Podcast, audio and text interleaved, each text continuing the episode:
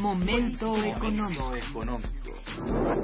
Radio UNAM y el Instituto de Investigaciones Económicas presenta Momento económico. Un espacio para charlar sobre temas económicos que le interesan a usted. Acompáñenos.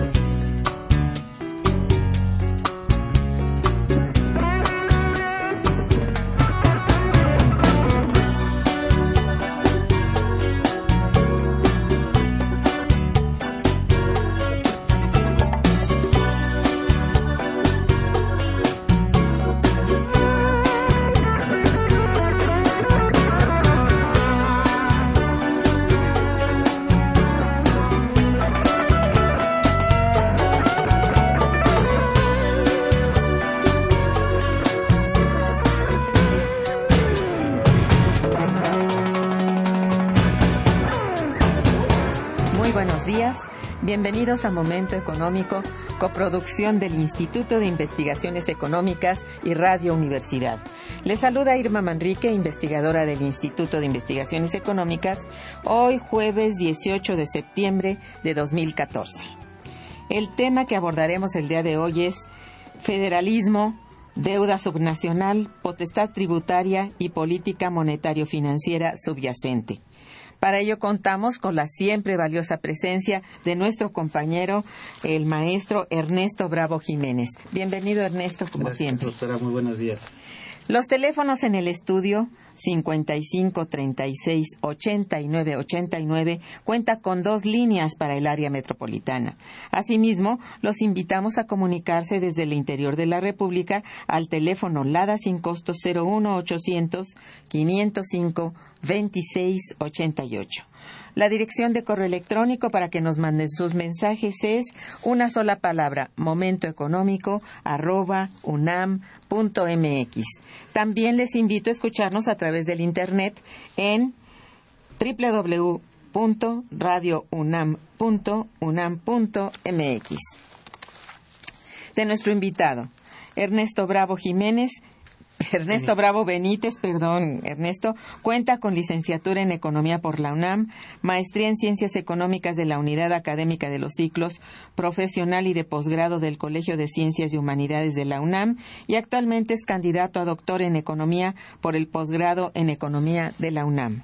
Es miembro del personal académico del Instituto de Investigaciones Económicas, adscrito a la Unidad de Investigación en Economía Aplicada, y sus líneas de investigación son Estado y Cambio Institucional, Economía Monetaria, Crecimiento y Desarrollo y temas diversos de economía aplicada. Es profesor en la Facultad de Economía de la UNAM, en donde ha impartido diversas asignaturas como macroeconomía, economía pública, elección pública, finanzas públicas, teoría monetaria y política financiera. Es coordinador del Diplomado en Economía Pública en la División de Educación Continua de la Facultad de Economía. Ha impartido cursos de microeconomía en el posgrado de Economía de la UNAM y de Economía Aplicada en las Universidades Benito Juárez de Oaxaca, Autónoma del Estado de México y en la Maestría de Seguridad Nacional de la Escuela Superior de Marina. Tiene varios artículos publicados en libros y en revistas arbitradas nacionales y extranjeras. Ha escrito reseñas de libros y dirigido tesis de licenciatura. Es presidente de la Academia Mexicana de Ciencias Económicas, Asociación Civil, miembro del Comité Nacional del Coloquio Mexicano de Economía Matemática y Econometría y de la Red Non Plus Ultra de Economistas Latinoamericanos. Es miembro de la Comisión Coordinadora del Seminario de Teoría del Desarrollo del Instituto de Investigaciones Económicas.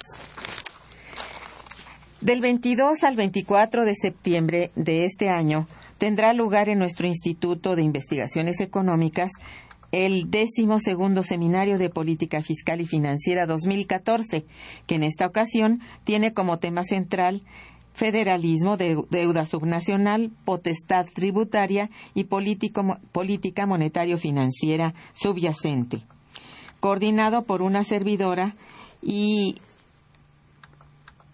y eh, el día de hoy nos acompaña el maestro Ernesto Bravo, uno de los colaboradores más asiduos en la organización y, como miembro permanente que es de este seminario anual. Para hablarnos precisamente de este evento, le he pedido a él eh, que venga mm, este, para no ser yo misma la que tenga que hablar de mi seminario, este, él va a hablarnos en principio del objetivo de este seminario, cómo está estructurado y cuáles son los grandes temas a tratar. Por favor, este, tú que lo conoces bien, por favor, pues, Ernesto. Muchas gracias, eh, doctora. Eh, saludo a los radioescuchas y bueno, este es el decimosegundo seminario de política fiscal eh, y financiera que en esta ocasión se dedica al análisis de la interrelación gubernamental que existe a nivel federal y con los estados y los municipios. Por ello, el objetivo central de este eh, seminario pues, se centra en el análisis de temas prioritarios de esta interrelación en términos eh, monetarios y fiscales que con frecuencia ponen de manifiesto la supuesta incapacidad de los gobiernos subnacionales para lograr la estabilización de las finanzas públicas.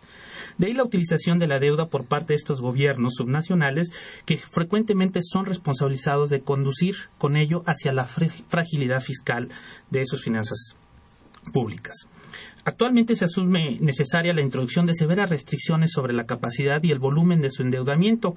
Sin embargo, esto reclama territorios con autonomía de gobierno, que a su vez requiere una serie de mecanismos de reparto de participaciones y transferencias que garanticen tanto el cumplimiento de objetivos generales como la transparencia en el manejo de los recursos obtenidos por los sistemas de endeudamiento y en una coordinación encaminada a la eficiencia y a la equidad. Es eh, un tema que, bueno, reiteradamente, al menos desde 1996-97 que, que, dio inicio, pues ha sido eh, objeto de múltiples análisis, porque verdaderamente pues no ha reportado los eh, resultados que uno esperaría, sobre todo de esto que se conoce como el famoso nuevo federalismo fiscal. Para ahondar en esta problemática es que el seminario se divide en ocho mesas. Una primera mesa de diagnósticos y propuestas del, del federalismo fiscal. Una segunda donde se abordan los temas de la reforma del sistema de coordinación fiscal, una tercera que tiene que ver con la política monetario-financiera subyacente a la deuda nacional, una mesa cuarta con el análisis de las transferencias federales y el fortalecimiento de las haciendas públicas estatales y municipales, una quinta que se dedica al esfuerzo recaudatorio y capacidad tributaria de los tres niveles de gobierno. Asimismo, tenemos una sexta que, bueno, aborda las estrategias alternativas del financiamiento del desarrollo nacional y subnacional, junto con una séptima que hace referencia al marco legal de la deuda gubernamental a estos niveles. Y, finalmente, la última mesa vendría a ser la del financiamiento del desarrollo nacional y subnacional. En el marco de estas ocho mesas tenemos tres conferencias magistrales. Una que nos va a impartir el licenciado David Colmenares, que aborda el tema del federalismo fiscal, las reformas ausentes, riesgos y oportunidades. Una segunda conferencia magistral que nos la va a impartir el maestro Constantino Alberto Pérez Morales, con el título El impacto de las modificaciones a la ley de coordinación fiscal en las políticas de desarrollo de entidades y municipios, el caso del país, y una tercera conferencia magistral que impartirá el doctor Ricardo Valle Berrones con el título Endeudamiento público en el ámbito de la opacidad institucional. Estas mesas se van a desahogar a lo largo de tres días, del 22 al 24, en un horario de nueve y media a las 3 y de las 4 a las 6 de la tarde, salvo el miércoles que se termina a las 3 el evento. Y van a participar cerca de 40 especialistas, ¿verdad? Muchos de ellos este, académicos de la universidad, pero también de otras instituciones, incluso algunos funcionarios públicos y también eh, funcionarios universitarios. Y bueno, pues eh, lo que sí se garantiza en el marco del de, eh, seminario es que todos ellos son expertos renombrados en la materia y que además el tema es más que pertinente porque pareciera el gran ausente de las reformas que de última generación que se han implementado a nivel de la federación. Efectivamente. Así es. Y bueno, en este, precisamente tomando en consideración que estas son las fechas en que generalmente también sale a la luz el documento Criterios Generales de Política Económica que eh, trabaja la Secretaría de Hacienda y que expone como a aplicar por el Ejecutivo, es decir, para que se apruebe por las cámaras tanto la Ley General de Ingresos como el presupuesto de egresos de la Federación. Entonces, como está asociado a ello, la pertinencia de que se realice en esta época nuestro seminario tiene relación directa con la aparición precisamente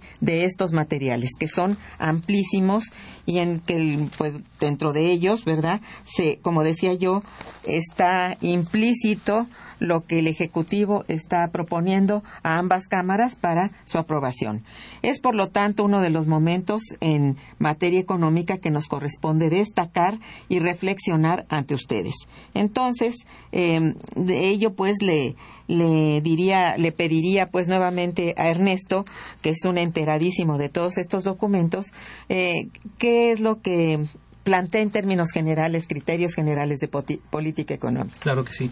Bueno, este es el documento, digamos, eh, más importante de carácter anual que saca la Administración Pública Federal y, bueno, pues le da seguimiento al Plan Nacional de Desarrollo que el año eh, pasado se promulgó, ¿verdad? Trata más o menos de mapear el cumplimiento de los objetivos y este en específico es, eh, estos criterios son importantes en mi opinión porque marcan el rumbo de lo que vendría a ser el ejercicio de la política económica en el tercer año de la presente administración. Estamos hablando ya de una etapa de madurez eh, en donde ya tiene o tendría que tener la administración pública general pleno dominio y control de bueno pues de las políticas públicas y específicamente de la política económica. Y en ese eh, contexto es que se plantea lo siguiente. Por principio, bueno, se reconoce que 2014 ha sido un año difícil, que venimos de un impacto recesivo del último trimestre del 2013 y que afectó al primero y parte del segundo trimestre de este 2014, pero bueno, que ya más o menos se registra en el tercero y cuarto, sobre todo se espera que para el cuarto ya haya una recuperación más eh, importante en materia de embargo, pues sí, eh, se ve difícil eh, cumplir, ¿verdad? La meta que originalmente se había propuesto del 3.8% para el 2014 ellos están ya eh, modificando este pronóstico y lo ponen en 2.7% para el 2014. Sin embargo, bueno, lo habíamos dicho hace cuatro meses aquí, que dados los indicadores más importantes de la actividad económica, probablemente 2014 lo cerráramos con un crecimiento que bordara entre el 1.5 y el 2% para el 2014.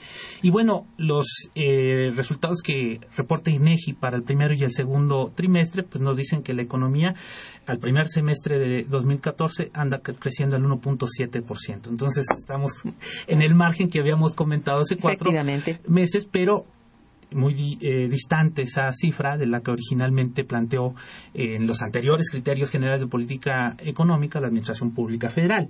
Así es. Asimismo, bueno, pues ya hacen algunos planteamientos en términos de lo que esperan eh, sea el comportamiento para 2015. Los grandes agregados macroeconómicos pues, están proponiendo un crecimiento del 3.7% para 2015, una inflación del 3%, un déficit comercial cercano al 2, a 2 puntos por ciento del PIB, que son cercanos a poco más de 27.600 millones eh, de dólares que piensan eh, financiarse con entrada de capitales por la vía de, sobre todo de inversión extranjera directa, pero también este, eh, en, el mercado de capitales. Y están esperando, según los, las estimaciones que se hacen del valor futuro de la mezcla mexicana del petróleo, una, una fórmula medio compleja que tome en cuenta elementos coyunturales y de largo plazo, sobre todo los precios de los últimos 10 años de la, de la mezcla, y lo están eh, previendo en 82 eh, dólares por barril, ¿no? Más o menos serían los, eh, los elementos más importantes. Son los indicadores macro, digamos, y, que más relevantes. En línea, con lo que ellos planteaban, de mantener la estabilidad macroeconómica. Otro factor importante de este documento de criterios generales de política económica es lo referente a las perspectivas económicas a mediano plazo 2016-2020. En este de la sensibilidad del Producto Interno Bruto, de los ingresos presupuestales y del sector público en general. Háblanos de esto un poco. Eh, pues en realidad se ponen estos eh, elementos de mediano y largo plazo para la economía mexicana en función del contexto internacional. ¿No? Y específicamente del comportamiento de la economía eh, norteamericana, ¿no? El ciclo industrial norteamericano sabemos que impacta fuertemente a la economía mexicana y bueno, ellos se dan a la tarea de prever ese escenario para la economía mexicana en función del como prevén sea el comportamiento de la economía mundial y específicamente Estados Unidos. En ese escenario están este, más o menos pronosticando que la economía norteamericana crecerá en 2016-2020 a una tasa promedio del 2.7%, ¿no? Altísima. Muy alta, pero más alta aún la que tiene que ver con su PIB industrial, que lo están eh, pronosticando en cerca del 3.1%, en un entorno, digamos, de relativa estabilidad de precios, porque prevén que para Estados Unidos el promedio de la inflación sea del 2%, y también en ese sentido eh, prevén bajas tasas de interés. Están previendo las tasas de interés a tres meses, eh, que es el principal documento que emite el Tesoro de los Estados Unidos, en un nivel cercano a los tres puntos porcentuales, ¿no? Y en el bono a 10 años, que lo están más o menos eh, calculando en 4.5%. Esto es un escenario de la principal economía que afecta a la economía mexicana relativamente eh, positivo, ¿no? Que les da pie para que eh, en México, en ese mismo escenario, se proponga, por ejemplo, un crecimiento del 5.1% en promedio entre 2016 y eh, el 2020, ¿no? Un crecimiento sostenido de las importaciones eh, del 8.5% anual, eh, un crecimiento también fuerte de las, bueno, de las importaciones el 8.5 y de las exportaciones del 7%, ¿no? La formación bruta de capital del 6.8% anual. Y eso genere condiciones para mantener un incremento del consumo interno en cerca del 5.2% en promedio anual un escenario que se hace se me hace eh, un poco optimista porque eh, además toma en cuenta Sí, es cierto que la economía eh, norteamericana es uno de los principales motores de la economía pero ya no es este el único y está a punto de no ser el principal, porque ya la economía china está, eh, según algunos eh, analistas, llegando el valor de su PIB al norteamericano y bueno, los chinos no están reportando buenos resultados. Eh, parece ser que esta desaceleración de la economía china pues llegó para quedarse un rato, ya tiene 15 años, 20 años de menos con altísimas tasas de crecimiento y es difícil mantener esa tendencia. Asimismo, se deja de lado la condición europea y se acaba de reportar que Alemania tuvo un trimestre recesivo, ¿no? Ah, Negativo. Francia, pues casi casi queda en cera, crece muy poco. Y si sumamos el comportamiento de Sudamérica, del bloque sudamericano, que también está reportando problemas, pues vemos que el entorno internacional no es tan bueno y que eso puede afectar finalmente el comportamiento de los mercados de capitales, que serían más, más volátiles, junto con el incremento de las presiones geopolíticas con donde bueno pues tenemos allí en el Medio Oriente fuertes conflictos y ahorita pues ya tenemos un foco ahí de infección fuerte en, en África que está también eh, empezando a generar inestabilidad mermando bastante el entorno económico. así es. Entonces realmente creo que es un poco o, demasiado optimista este escenario para el 2016-2020 y, y, difícilmente creo que, que ese escenario internacional pueda ser tan eh, elocuente, digamos, y benéfico para la economía mexicana. Lo que obligaría en, en todo caso, bueno, pues a voltear en términos de apoyar al mercado interno, ¿no? Así es. Y tener mecanismos endógenos de crecimiento para hacerle frente a ese escenario adverso convulso. Es cierto, eso, esa es el, la problemática grave. Vamos a hacer una breve pausa musical y regresamos. Quédense con nosotros.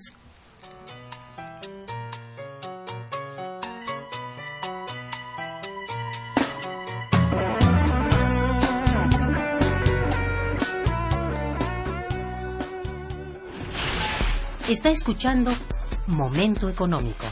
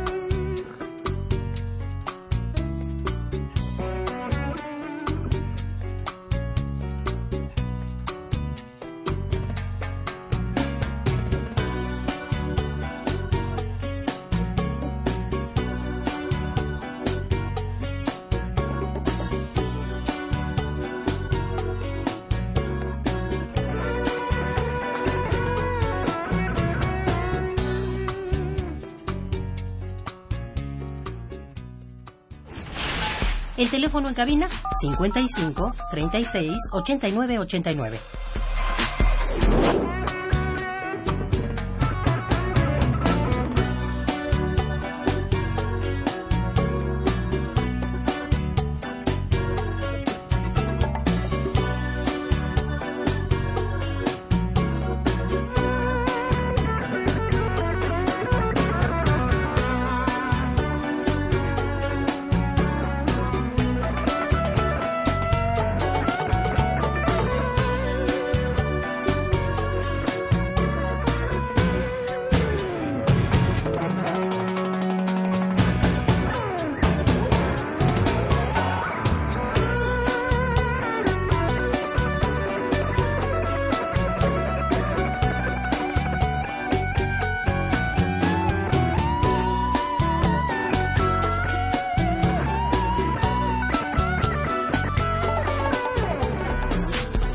Continuamos en Momento Económico.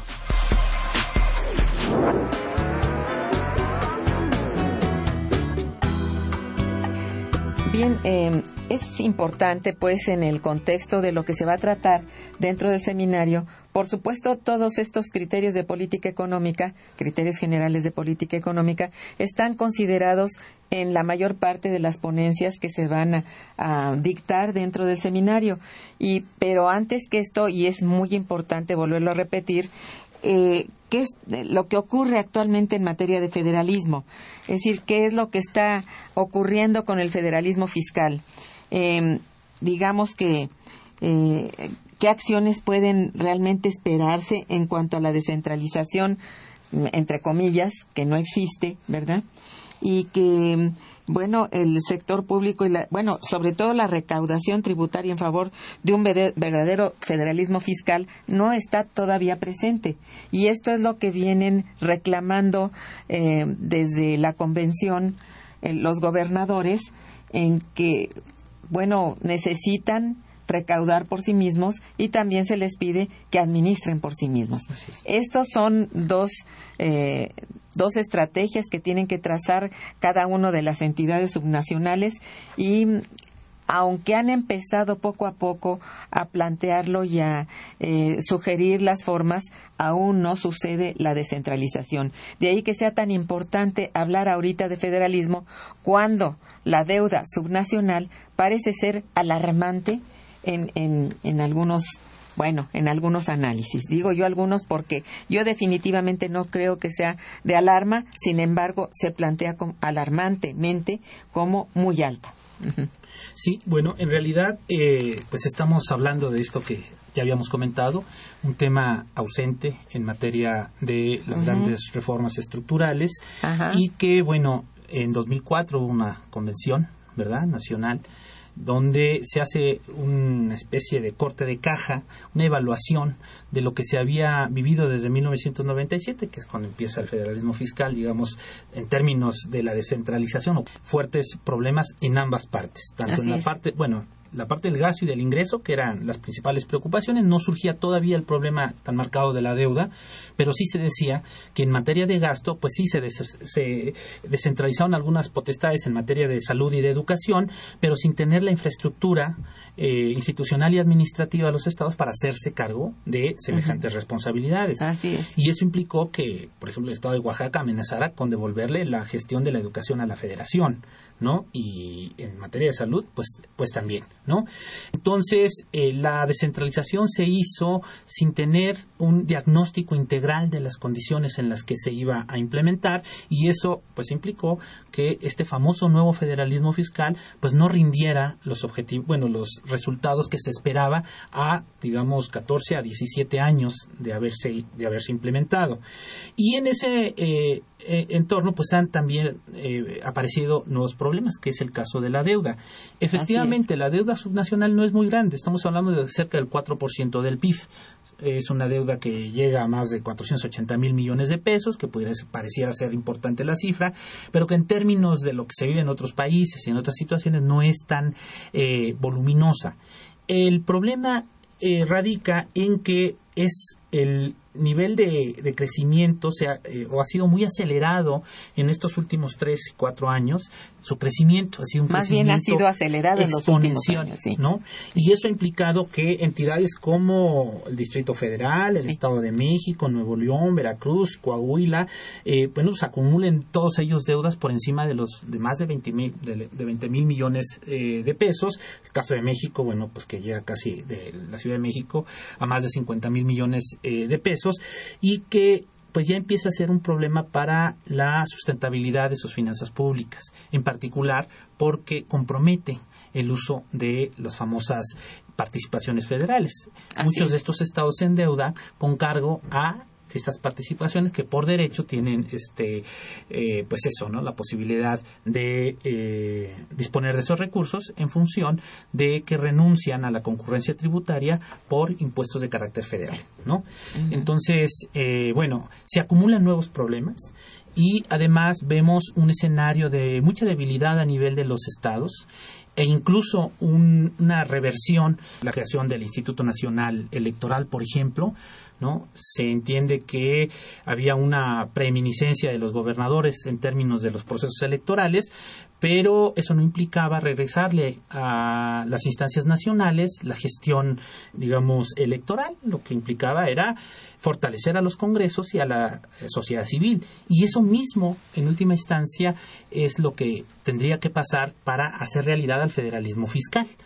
Eh, fortalecer ¿no? a los congresos, a los ejecutivos, a la sociedad civil en términos de exigir la transparencia y la rendición de cuentas para que, bueno, se haga realidad este federalismo, nuevo federalismo fiscal y que se deje de depender en promedio, ¿sí? las finanzas de los estados, en el 85% de sus recursos, salvo el caso de la Ciudad de México, que llega a la mitad del, eh, de su presupuesto de recursos propios, pero el promedio es cercano al 85% de los recursos los provee la Federación.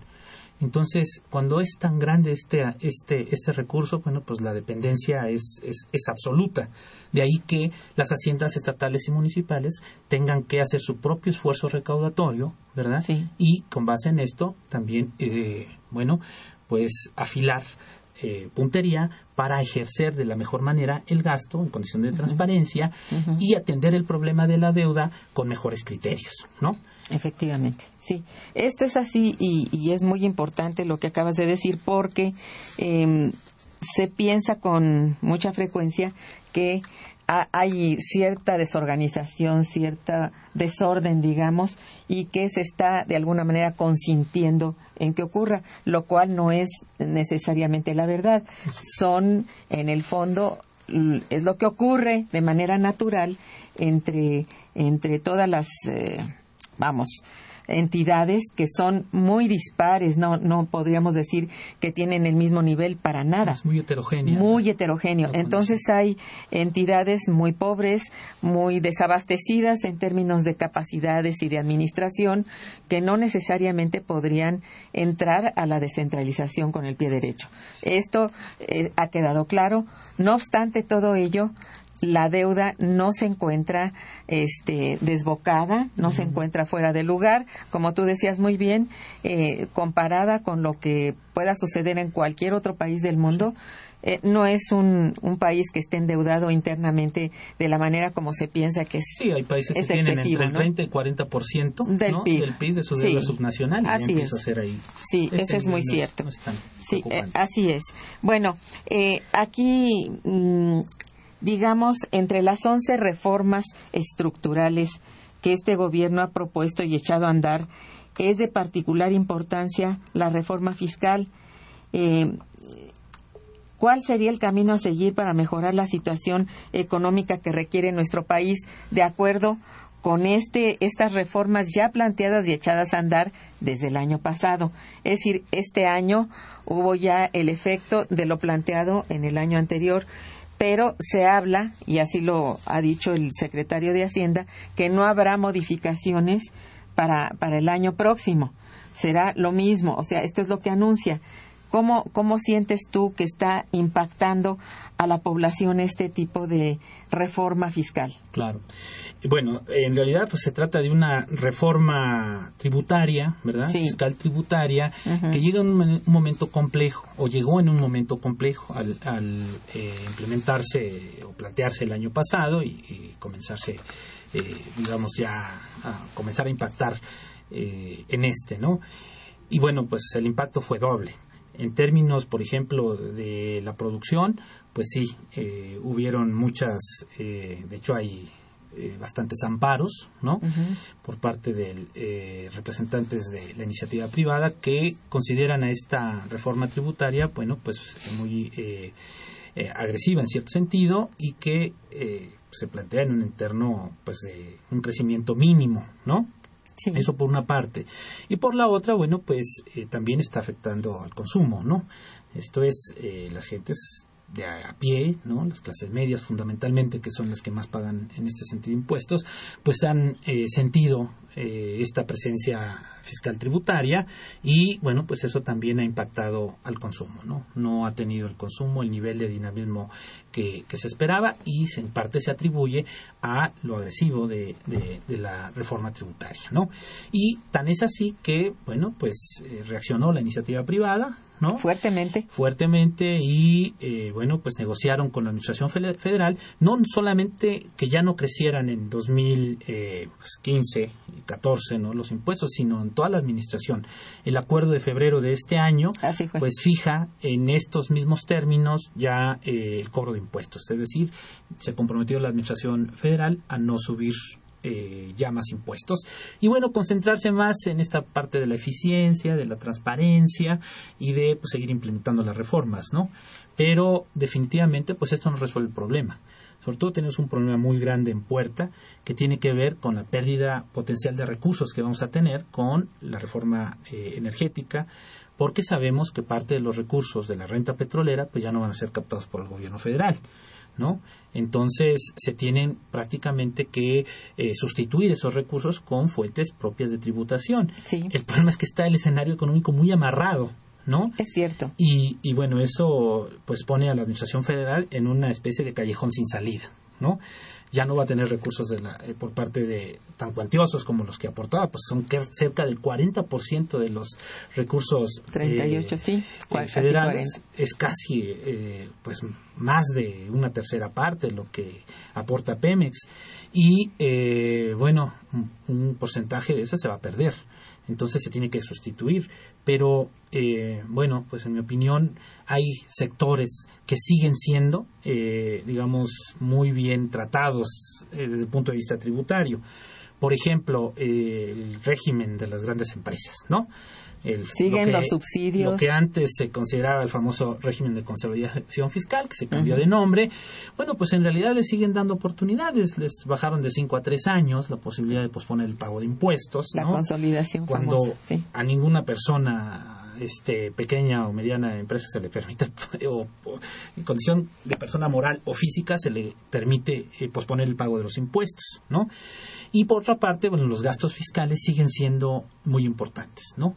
Entonces, hay áreas en las que, en mi opinión, deberían de poner también más atención y no seguirle, digamos, eh, a los contribuyentes cautivos eh, presionando desde el punto de vista fiscal, ¿no? Efectivamente. Incluso estos programas, digamos, muy eh, activos de incorporación a la, eh, al régimen, digamos, de formalidad, pues también debe de ser un poco evaluado, ¿no? Porque la idea que tiene el micro, el pequeño eh, productor, ¿no? O microempresario, pues es que si se formaliza, pues eso, lejos de beneficiarlo, le va a implicar pagar más impuestos. Entonces, la federación, para formalizar a toda esa parte de la economía no estructurada, debería de generar más incentivos, ¿verdad? En esta primera etapa Sí. eh, y exentarlos en cierto sentido del pago de los impuestos a cambio de que se formalicen. Porque si no es así, pues eh, realmente no lo van a hacer, ¿no? Al parecer, esta es la idea y así se planteó que eh, no pagarían eh, impuestos hasta pasado un tiempo y que, bueno, la formalización es una forma también de, de hacer del país de, verdaderamente un recolector, un recaudador importante de impuestos, ya que se está perdiendo pues una parte muy grande de, de tributos que podría obtener el Estado.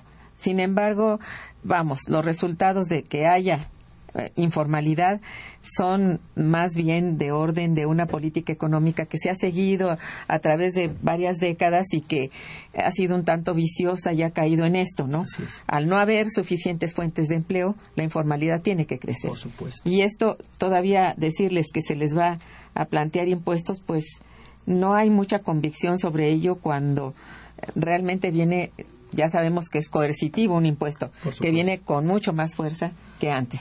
Entonces está ese ese terreno está todavía difícil de lograr, aunque tienen mucha esperanza de que esto va a ser eh, un resultado Pues sí, positivo. hay una parte importante del Producto Interno Bruto, pues ahí se explica, ¿no? Así Entonces, Un filón que quieren ahí captar fiscalmente, ¿no? Sí, es cierto. Entonces, todavía esto sobre la reforma fiscal, hay muchos, este, bueno, todavía muchas dudas de parte de no solamente de pequeños y medianos empresarios, que son la mayoría en este país, sino también de los grandes. Claro. Eh, inmediatamente protestaron y bueno, les fue nuevamente concedido, como tú decías hace un momento, la consolidación, aunque no a tanto tiempo, de todos modos siguen con consolidación fiscal y siguen con subsidios y con este regímenes especiales. No, y de plano Esto- exentando el pago de los impuestos. Así es. Televisa, que bueno, Así ya- es. Entonces eso es indignante. Claro. A nadie le parece bien esto, cuanto que se ha hecho ya más este más público que así sucede, Sí. el pequeño contribuyente no se siente muy alentado, ¿verdad? Pues sí, porque se ve eh, este escenario bueno, que pueden percibir de discrecionalidad, pues no abona, ¿verdad? Así es. Para que esta cultura del pago de los impuestos se generalice y, y, bueno, pues deberíamos en ese sentido de eh, aplicar de manera homogénea las disposiciones fiscales sin eh, hacer excepciones, en mi opinión, ¿no? Realmente eh, sí seguir la línea de la progresividad sería lo más sano Bueno, en este país. Por supuesto, esa es la gran asignatura, ¿no? Sí. Definitivamente. Sí. Tenemos un régimen muy poco eh, progresivo, ¿no? Así es. Este, además, el techo de progresividad que se fijó, pues está muy bajo en comparación a los estándares internacionales, ¿no? Y debería ser al contrario, porque México es uno de los países con más baja recaudación tributaria, ¿no? Es cierto. Entonces tendríamos que estar por encima del promedio para alcanzarlos, ¿verdad? Y que eso fuera en beneficio de las finanzas públicas, porque finalmente pues son recursos que va a poder utilizar para la gestión, eh, la administración. Así es. Uno no entiende por qué le tiembla tanto la mano realmente a la administración gubernamental para poner en marcha un cierto tipo de progresividad. Claro. En todas partes, en todos los países, incluso de crecimiento y de desarrollo parecido al nuestro, lo han puesto Sí. eh, en funciones y les ha dado muy buen resultado. El caso- En Centroamérica, digo. ¿eh? El caso de Francia, ¿eh? Bueno, que propuso un eh, régimen de 75% a ganaran más de un millón de euros. Y bueno, a quienes ganaran más de 150 mil euros les aplicaba una tasa impositiva marginal del 45%. Eso no Entonces, estamos existe. aquí. hablando de otros niveles, ¿no? Estamos hablando de que realmente hay un eh, atisbo fuerte allá de progresividad, Así aunque es. no es totalmente, pero aquí Incluso Estados Unidos con Pues el, impuesto, el impuesto Buffett, ¿no? Así Warren es. Buffett recomendando, señores, cobrémosle a la élite económica de nuestro país más impuestos porque ya no podemos seguir presionando a las clases medias y eso aplica para México, pero definitivamente, así es.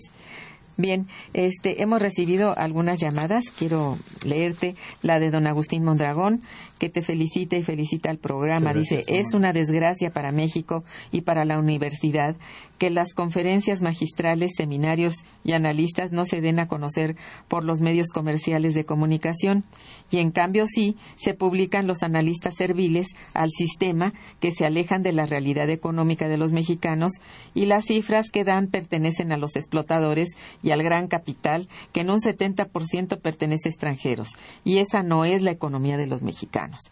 La mafia del no- neoliberalismo ya controla al Congreso de la Unión y de allí las leyes des- desestructurales solo benefician a unos cuantos.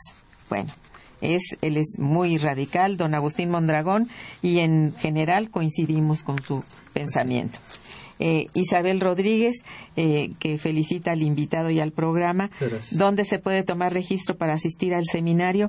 Bueno, miren ustedes, pueden abrir la página de internet, entrar al instituto, a nuestra página web, y ahí encontrarán este el seminario, clican ahí y les da la posibilidad de registrarse. Si esto no pudieran hacerlo o no tuvieran a mano eh, una máquina, pueden asistir al, al instituto el día 22, que se inicia es el lu- lunes próximo, y entre las eh, 10 para las 9 y las 9 de la mañana se inicia el registro, con todo gusto para toda la gente que asista, que esperamos que sea mucha. Claro que sí. Bien. Entonces, este, bueno, mm, hablando pues de, de, de esto de la reforma tributaria y el impacto que tiene en la población, ¿qué sería lo, lo indicado a mediano plazo? Ya no hablemos a corto plazo, a mediano plazo. ¿Cuál sería un primer paso a tomar en términos de esta reforma fiscal, pero tendría que estar asociado, si tú me permites, a la reforma financiera? Por supuesto. ¿Qué propondrías en este terreno? Bueno, se tiene que empalmar de alguna man- manera el diseño de la política fiscal con la política monetaria. Sí. Si nosotros no las articulamos, no las eh, homogeneizamos, vamos a llegar a un escenario como el que está viviendo o el que están viviendo muchos países de, de Europa. Es el caso de España, de Italia, de bueno Irlanda, ¿no? Grecia. Grecia, no se diga, en donde renunciaron a su política monetaria, ¿no? Por eh, efectos de la creación de este Banco Central Europeo y por otra parte la política fiscal pues la ten- las tenían muy eh, limitados, en donde no les permitían eh, pasar más allá del 3% del déficit fiscal, Eh, que por cierto también en los criterios generales de política económica se está planteando un déficit fiscal cercano al 1% pero Ajá. que se, suma en los hechos al 2.5% que se tiene por concepto de eh, proyectos de inversión para Pemex y CFE. Entonces estaríamos hablando de que esta actual administración ya está manejando niveles de déficit fiscal cercanos a los 3.5%. Así Eh, en fin, se tiene que articular la política fiscal y la monetaria para generar condiciones de estabilidad, pero es una estabilidad que incentive, ¿verdad?, a los procesos de ahorro y de inversión internos. Se ha comprobado sí. históricamente, ¿no? Es un hecho fáctico que los países que se han desarrollado lo han hecho gracias a que no han dependido de recursos del exterior. Han sido sus procesos endógenos de ahorro e inversión sobre los que ha, eh, pues digamos, Descansado. descansado ese esfuerzo por crecer y desarrollarse económicamente. Entonces, el quehacer de las finanzas públicas y de la política monetaria debería de ir a gestar ese escenario y no quedarse, en mi opinión, en reformas estructurales que eh, eh, no están articuladas entre sí y que no alcanzan, en mi opinión, a perfilar un nuevo escenario, sobre todo a generar mayor confianza. ¿No? Exacto. Estos famosos espíritus animales de los que hablaba Keynes, ¿no?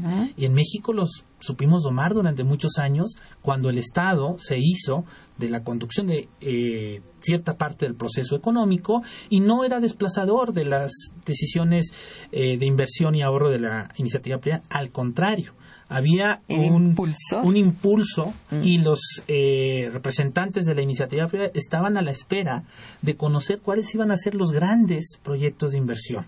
Por ejemplo, las inversiones en las cuencas, ¿no? Pues fueron verdaderos polos, las cuencas de este país, las cuencas hidrológicas fueron verdaderos polos de desarrollo regional, ¿no? Así y eh, en qué sectores en específico pensaba eh, afinar el gobierno sus inversiones y ahí se sumaba la iniciativa privada, el bueno, generando o teniendo como resultado, bueno, pues tasas de crecimiento durante más de 50 años bajo esta fórmula del 6.5% en promedio, ¿no? Entonces, para México está más que comprobado que no hubo trade-off, ¿no? Así es. No hubo el famoso crowding out, sino un crowding in. Esto es un efecto de arrastre que Exacto. la, el- la hechura de las políticas de la política económica debería de gestar, ¿no? Así es. Y estas eh, reformas estructurales tendrían que perfilar ese escenario y si no, bueno, pues replantarse, replantearse, pero eh, pues también en el corto plazo, ¿eh? O sea, no estamos, no tenemos mucho margen de maniobra, no nos podemos dar el lujo como economía de mantener estos perfiles o estos bajos perfiles de crecimiento económico. Las No. demandas son muchas, las demandas pospuestas, ¿no? Sí, e- es, es de gran cansancio, de gran fatiga para la mayor parte de la población, que es la que soporta, eh, ya no de muy buen grado, el peso, digamos, de, de, de este tipo de política económica. Sí es cierto que la gente protesta y no está de acuerdo, y, pero poco se sabe de ello, de la protesta y sobre todo, al parecer, la gente va perdiendo la capacidad de respuesta frente al, al, empuje siempre constante, digamos, de darle lugar a, la, a las grandes, a los recursos de las grandes transnacionales, esto es muy desalentador. Y digamos que debiera estar consciente y aparecer dentro de estos eh, grandes, eh, digamos, eh, discursos oficiales como es este de los criterios generales de política económica debiera estar presente más bien eh, hacia la población en general que no el efecto macroeconómico externo sobre el interno como una una especie de no sé de, de quitarse un poco el golpe de lo que debiéramos hacer internamente. Entonces, esto que estamos diciendo, esta, estas nociones y estos, em, digamos, esta opinión que estamos eh, vertiendo sobre este nuevo documento oficial es un, una opinión, ahora sí podemos decir, eh, institucional de este programa, que es el programa institucional Momento Económico de, del Instituto de Investigaciones Económicas, que es una opinión del Instituto de Investigaciones Económicas. Entonces, cualquier cosa, cualquier reclamo, por favor, diríjase a nosotros, por favor, porque sí es opinión general dentro de nuestro instituto. Sí, es Entonces, compartida por es compartida por todos. Entonces, es importante que digamos que toda la investigación que se lleva a cabo está en torno a esta convicción Claro. de buscar eh, Se- precisamente Se pone mucho énfacis Ajá. en la defensa del interés general Así y del interés mayoritario de la Efectivamente. población. ¿no? Es- Así ha y del sido. proyecto de, de país. ¿no? Así ha sido. Desde el principio, por lo menos de, de este régimen, eh, de esta gestión presidencial, ha sido constante el reclamo de nuestro instituto con eh, grandes documentos sobre lo que había habría de ser la, la política de desarrollo económico del país y, por supuesto, del reclamo de lo que no encontramos en estos grandes eh, eh, recursos que tiene el Estado al plantear como criterio general de política económica y resulta casi aplastante, ¿no? De hecho, en el 2012 nosotros hicimos, hicimos una propuesta Así es. alternativa, ¿no? Que resultó de la discusión de las áreas y de la mayor parte de los académicos del instituto. Así es. Y es una opinión alternativa de desarrollo económico que, bueno, pues es prácticamente las eh, banderas que defendemos al interior del instituto y creo yo como parte también de la universidad, hermanándonos con lo que otras instituciones en ese mismo sentido opinan también. Así es.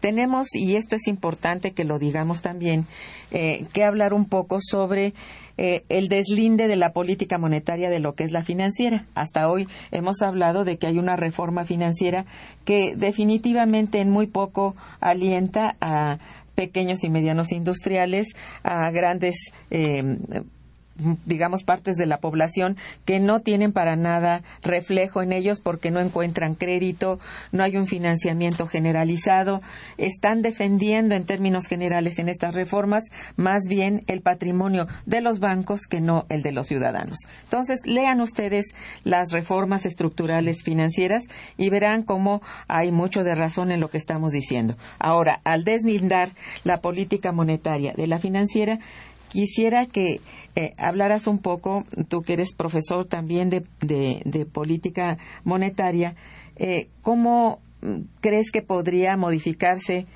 no lo sé, pero ya que es autónomo el Banco Central y dicta su política monetaria, ¿qué eh, puede hacerse en términos de una política monetaria que no sea de metas de inflación? Porque esa es la que rige. Por supuesto. no se riñe el régimen de autonomía con la obligación que tiene un banco central de apoyar, apoyar la liquidez que requieren los agentes económicos para el desempeño de sus funciones económicas. Así es. Esto quiere decir que el Banco Central puede generar incluso recursos para el financiamiento no pensemos en emitir dinero a la antigua escuela, ¿verdad?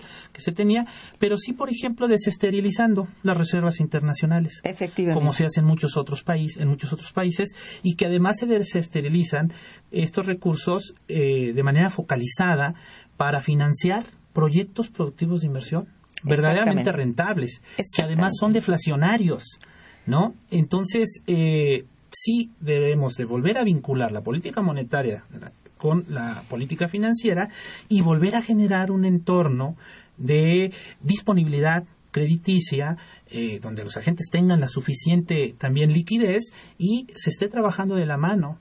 El Banco de México no tiene por qué tener temor, ¿verdad? Eh, o pues pensar que pierde grados de autonomía al empalmar parte de su eh, política monetaria con los grandes objetivos de crecimiento y desarrollo del país, ¿no? Exacto. Estar pensando que lo único que, queda para poder desarrollarse, para poder tener recursos, es la deuda, yo creo que no. no por porque precisamente ahora para pagar la deuda es que se acumula la reserva. Es una cosa, vaya, como al revés de la, de la, digamos, de la lógica económica. Entonces, habría que pensar en una política distinta, eh, una política monetaria distinta que no fuera realmente de esterilización de recursos. Muchos de los recursos, la mayor parte de los recursos de Pemex quedaron esterilizados allí. Pues y esto creo que podría modificarse sin mayor problema.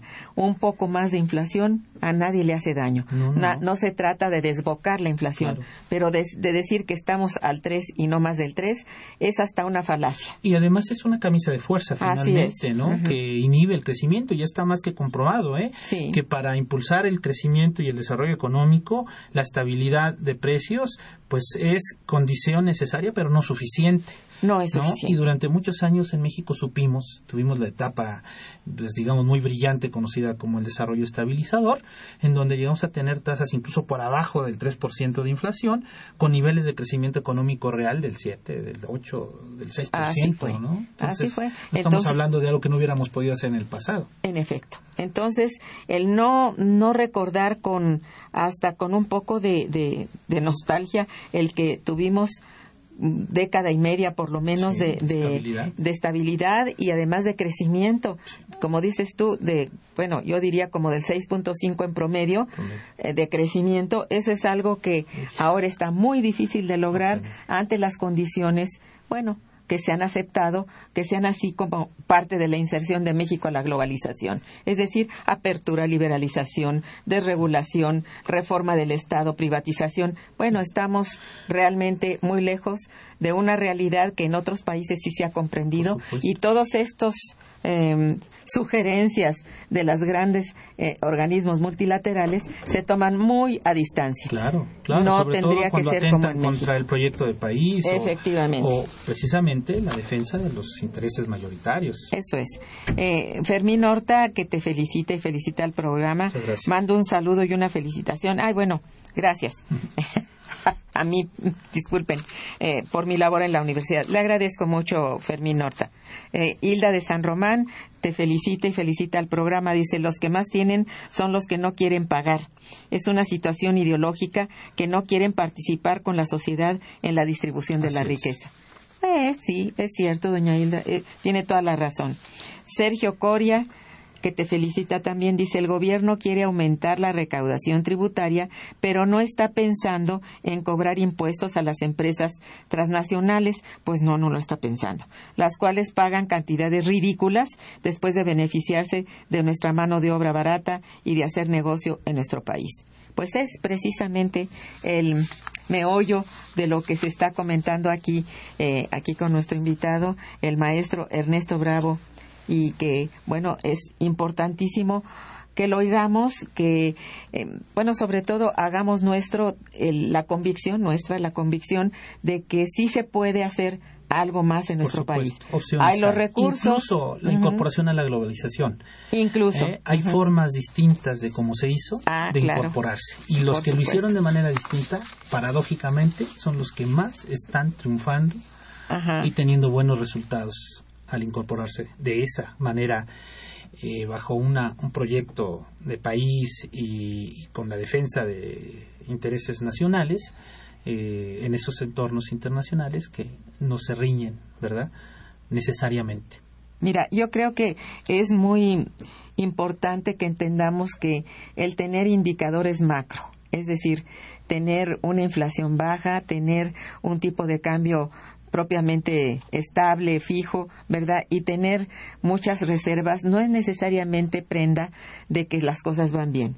Hay lugares en donde, bueno, si nos comparamos, resulta que tienen muchísima más deuda, tienen un, un nivel de inflación superior, tienen un tipo de cambio más flexible, más variable, tienen, por supuesto, afrontan muchos problemas, pero la población no se encuentra en el estado, digamos, de, de, de vaya, de postración en que se encuentra la mayoría de los mexicanos. Sí. Entonces, habría que ser muy claros en qué tipo de política económica habría que seguir.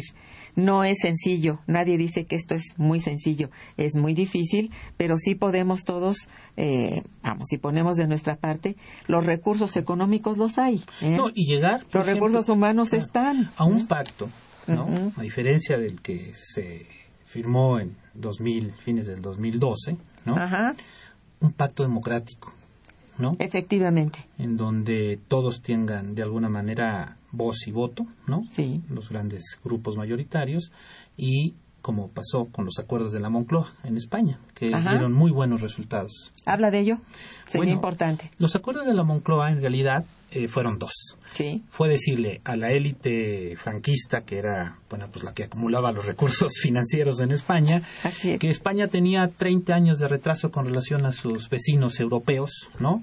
No podía seguir así. La inconformidad social era muy grande, ¿no?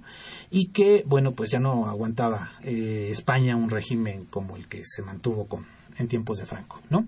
Y que se ten- tenía que impulsar la transición, pero que esa transición costaba, ¿no? Y la transición que de la que estaban hablando era la transición no solamente política, sino económica. Y como ellos eran los que tenían el recurso, pues ellos tenían que pagar más impuestos. Y bueno, dijeron, pues no hay de otra. Sí, pero tampoco les vamos a firmar un cheque en blanco, dijo la élite franquista, ¿no? ¿En qué van a gastar? Ah, bueno, todo el recurso que tú vas a aportar va a ser un recurso etiquetado y se va a ir a infraestructura, a financiar proyectos de inversión productiva. Qué hermoso, ¿no? Entonces cerraron la pinza Sí. finalmente y se les dijo, ustedes pueden este, estar detrás del uso eh, y, y que, se le va a dar estos recursos. El destino de La los transparencia también fue un elemento muy eh, importante, ¿no? Que, que hizo, se hizo presente y, bueno, gestaron nuevas condiciones tal que España pudo en muy poco tiempo eh, avanzar y ser ya considerado por los vecinos europeos como un posible socio comercial digno de ser integrado a la Unión Europea. ¿no? Efectivamente. Desafortunadamente, también ahí cometieron el error de pues renunciar a su política eh, monetaria, ¿no? A mí el formato que utilizó Inglaterra se me hizo excelente, ese patrón dual, monetario dual, este, y por eso Inglaterra no está en una recesión como sí están otros países eh, europeos, pero bueno, en términos generales, España en muy poco tiempo, gracias a los acuerdos de la Moncloa, Remontó. fueron mayoritarios, fueron democráticos Sí. y transparentes, este, muy poco tiempo Remontaron. despuntar. Exacto. Qué bueno que lo mencionaste. Es muy importante que oigamos esos ejemplos. Y bueno, tenemos los de los BRICS, ¿verdad? Ah, bueno, Eh, Que hay una diferencia entre ellos, pero que sin embargo no estuvieron sujetos nunca a esos famosos este, condicionantes de- Sí. del consenso de No, Washington. ellos lo rechazaron. El de Exactamente. Washington, Entonces, bueno, po- todavía podemos, ¿verdad? Por Este, supuesto, un este día de país estos, tiene, ¿no? pero bastante por dar, pero bueno, Sí. Hay que seguir trabajando. Bueno, quiero ocupar este último minuto de nuestro programa para recordarles eh, que nuestro seminario denominado Federalismo, Deuda subnacional, potestad tributaria y política monetaria subyacente eh, está por realizarse la semana próxima de lunes al miércoles, ya lo decía el maestro Bravo, de lunes al miércoles de 9 a 3 y de 4 a 6 lun- lunes y martes y de 9 a 3 más o menos este el miércoles y ahí terminamos. Asistan, les va a gustar, estoy segura. ¿eh?